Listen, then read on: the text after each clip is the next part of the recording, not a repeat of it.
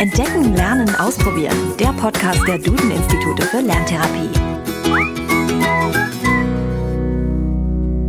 Hallo und herzlich willkommen zu einer neuen Folge von Entdecken, Lernen, Ausprobieren, dem Podcast der Duden-Institute für Lerntherapie. Ich bin Janina Brade. Schön, dass Sie zuhören. Unser Alltag ist voller Mathematik. Das führt zwangsläufig zur Auseinandersetzung mit Größen wie Länge, Zeit, Geld, Masse und so weiter. Mathematik umgibt uns also. Was genau das bedeutet, warum Mathematik so wichtig ist und warum es oft so schwer zu sein scheint, darüber haben wir mit Professor Dr. Albrecht Beutelspacher gesprochen. Er ist Gründer und Leiter des Mitmachmuseums Mathematikum in Gießen und Autor zahlreicher mathematischer Bücher, darunter auch sehr erfolgreiche populärwissenschaftliche Bücher. Daher ist er auch der Richtige, um uns einmal praktisch und gut verständlich zu erklären, was es genau bedeutet, dass uns Mathematik im Alltag umgibt.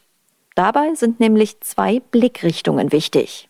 Die eine ist die, die wir schon immer hatten, äh, nämlich die Natur. In der Natur finden wir auch in unserer Umwelt vielleicht, äh, finden wir Formen, wir finden Symmetrien, wir finden Dreiecke, Quadrate, Fünfecke und so weiter. Heute auf der Straße finden wir alles Mögliche, Verkehrszeichen, Autoformen, Straßenformen. In der Küche finden wir das überall. Überall finden wir mathematische Formen, mathematische Muster. Wir finden auch Zahlenzusammenhänge überall, wo wir, wo wir nur hinschauen. Wenn man einmal die mathematische Brille aufzieht und damit durch seine Stadt geht oder sein Dorf geht oder durch Natur geht, fällt, fallen einem nur noch solche Dinge auf.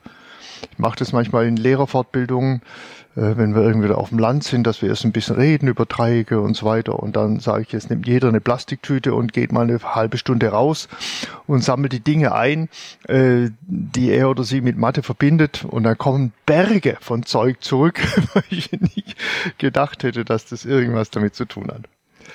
Das ist der, die eine Blickrichtung, die schon immer da ist. Und die andere ist, ähm, sind sozusagen explizite Anwendungen von Mathematik. Also alles, was wir heute an Technik sehen, würde ohne Mathe nicht funktionieren. Also das fängt bei selbstverständlichen Dingen an, wenn wir unsere Computer anschauen, da sind irgendwelche Grafikprogramme drauf. Ohne analytische Geometrie, so blöd es klingt, würde es nicht funktionieren. Ähm, wir kommunizieren mit dem Internet. Da legen wir Wert darauf, dass der, das völlig anstandslos funktioniert, dass die Übertragung funktioniert, dass die fehlerfrei funktioniert, dass sie manchmal sogar sicher funktioniert. Ähm, auch das wäre ohne Mathematik nicht möglich. Wenn wir einen Stundenplan machen, einen Fahrplan machen, die Deutsche Bahn oder so, überall steckt Mathematik drin. Und in realen Objekten, natürlich in jedem Handy, in jedem, äh, jedem Audiogerät, äh, überall, in jedem Navigationssystem steckt wirklich sehr, sehr substanzielle Mathematik. Also das heißt, Mathe ist gerade in den letzten Jahrzehnten zu einer der Top-Anwendungswissenschaften geworden. Professor Dr. Beutelsbachers Liebe zu den Zahlen ist ansteckend. Für ihn ist jede Zahl etwas Besonderes wobei es ihm eine ganz besonders angetan hat. Jede Zahl hat ihren Charakter. Die 5 ist was ganz anderes als die 6 und die 6 ist was ganz anderes als die 7. Die sind nicht nur eins größer, sondern die, also hat auch völlig andere Bedeutungen. Wenn Sie an die 7 denken, kommen Ihnen ganz andere äh, Dinge, Dinge in den Kopf, als wenn sie an die sechs denken oder die acht und so weiter. Ne? Ähm, und kann man tolle Geschichten erzählen, die auch viel mit Mathe zu tun haben. Aber ich bekenne, meine Lieblingszahl ist die acht. Und wenn ich es ein bisschen rationalisieren soll, dann ähm, vielleicht, weil in der acht zwei Eigenschaften zusammenkommen. Man kann die, die acht ist multiplikativ, sehr schön, zwei mal zwei mal zwei. Zwei ist die Zahl der Symmetrie, rechts und links und vier ist schon die verdoppelte Symmetrie, so ein Quadrat und drei ist sozusagen, ähm, äh, 8 gleich 2 hoch 3 ist sozusagen die äh, wirklich eine vollkommene symmetrische Zahl. Das ist das eine und das andere ist additiv. Äh, kann man die Zahl 8 auch toll zerlegen. Nicht in 4 plus 4, sondern in 5 plus 3. Ah, zwei Primzahlen, aber vor allem sind es Zahlen, die sozusagen den goldenen Schnitt darstellen. Also wenn ich eine Strecke der Länge 8 in eins der Länge 5 und eins der Länge 3 teile, habe ich ziemlich genau den goldenen Schnitt erwischt. Also so genau, wie man es mit den kleinen Zahlen überhaupt machen kann. Insofern ist das eine sehr reiche, tiefe und wunderbare Zahl. Doch nicht jeder ist so begeistert von Zahlen.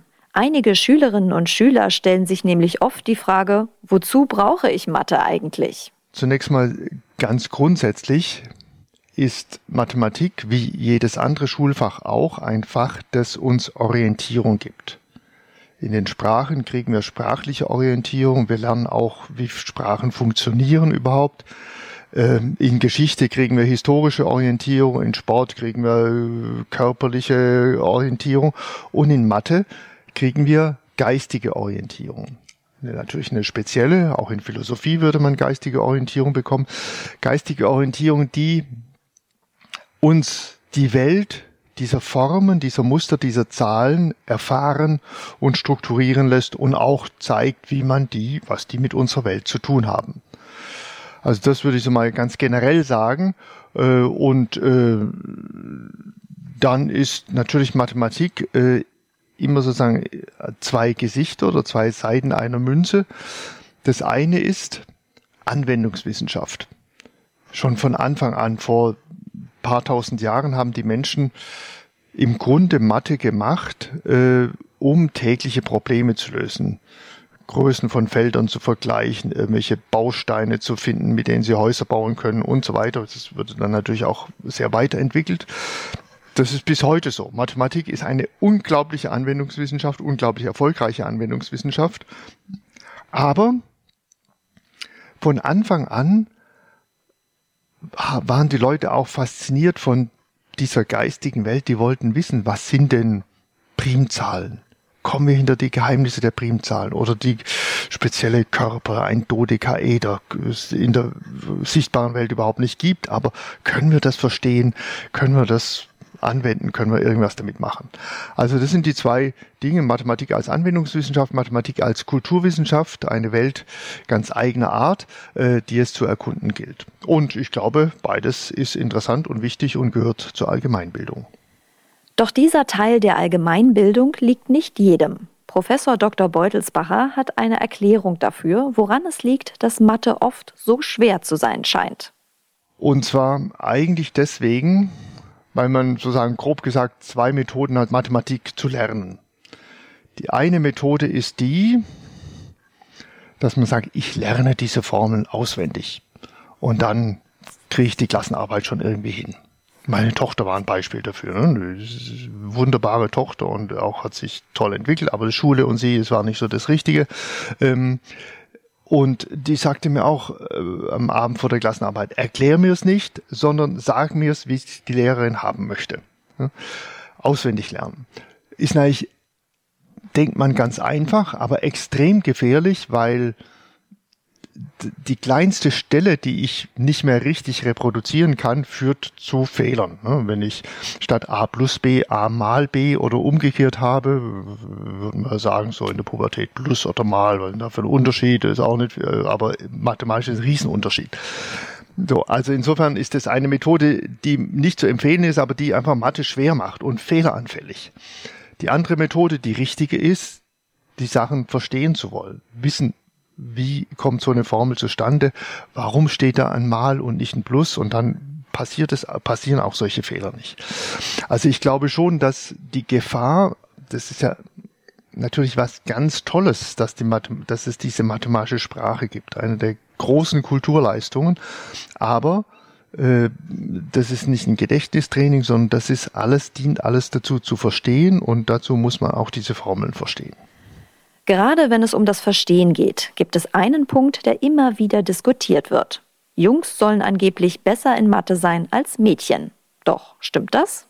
Die erste Antwort ist klar, nein.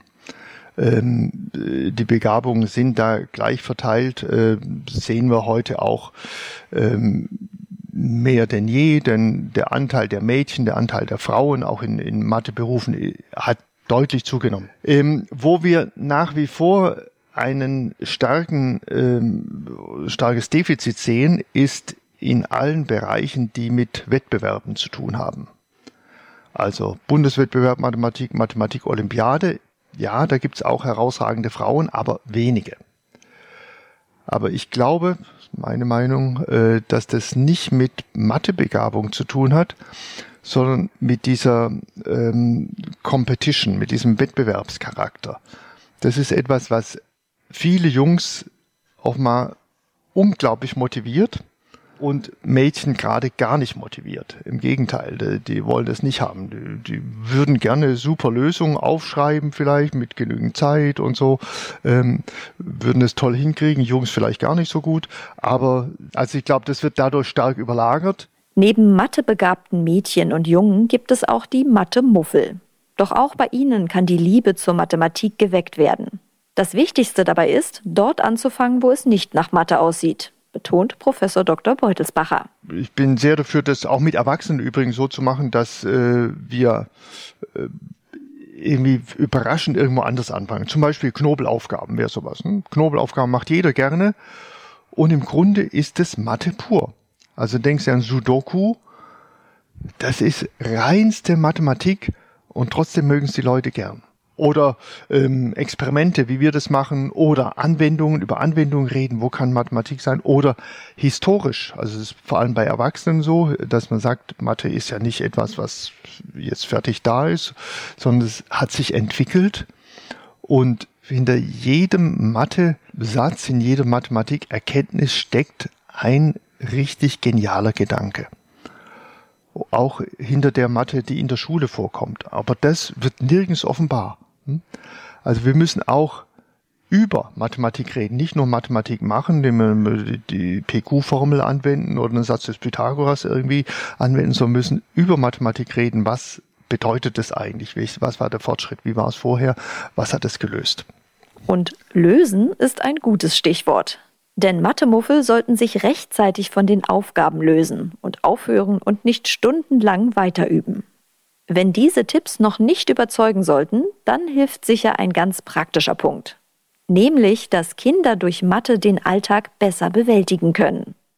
Also Mathematik ist etwas, eine Wissenschaft, die auch dazu beitragen kann, dass Auseinandersetzungen, die sonst rein emotional geführt werden, dass die objektiviert werden können klingt jetzt sehr abstrakt, aber so war es schon ganz früh.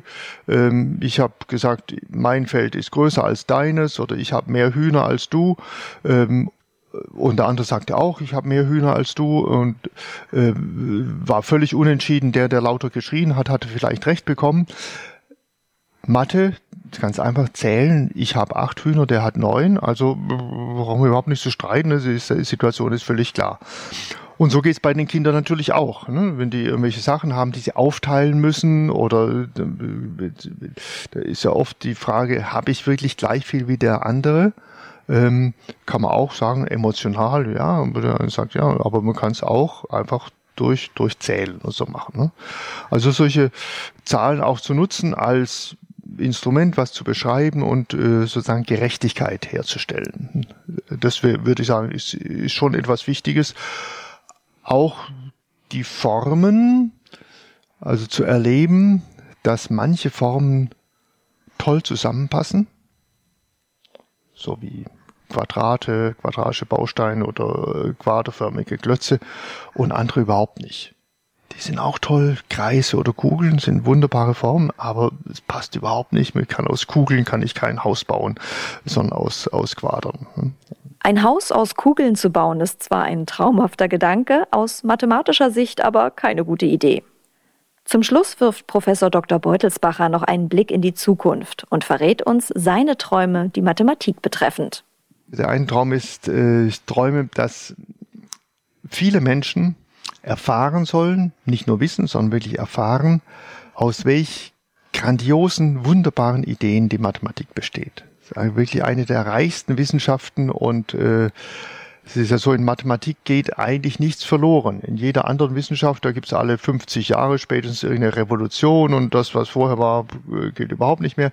In Mathe gilt immer noch alles. Der Satz des Pythagoras wurde vor zweieinhalbtausend Jahren bewiesen, gilt heute noch wörtlich, so wie damals und in zweieinhalbtausend Jahren immer noch. Ähm, und das Zweite ist, ähm, dass ich mir auch wünsche, dass viele Menschen erfahren und wissen, dass diese mathematischen Gesetze wirklich Grundpfeiler unseres Denkens, unseres Handels sind, sein können, äh, auf die wir wirklich setzen können. Äh, das sind Gesetze der Mathematik, die ähm, streng logisch bewiesen sind, logische Grundlage haben und deswegen einfach diese festen Ankerpunkte sind, über die wir nicht verfügen können, sondern auf die wir aufbauen. Mathematik ist also viel mehr als nur ein Unterrichtsfach. Sie gibt Orientierung, hilft im Alltag, hat uns technische Wunder wie den Computer oder das Smartphone ermöglicht und gehört zur Allgemeinbildung. Wenn Sie sich nun mit noch mehr Mathe umgeben wollen, können Sie direkt mit einer anderen Podcast-Folge zu dem Thema weitermachen. In Folge 22 dreht sich nämlich alles um praktische Übungen und Tipps bei Rechenschwäche. Vielleicht ist das auch für Sie interessant. Und noch mehr Informationen zum Thema Lerntherapie und Co. finden Sie auf www.duden-institute.de. Haben Sie noch Fragen, Probleme oder Themenwünsche rund um das Thema Lerntherapie?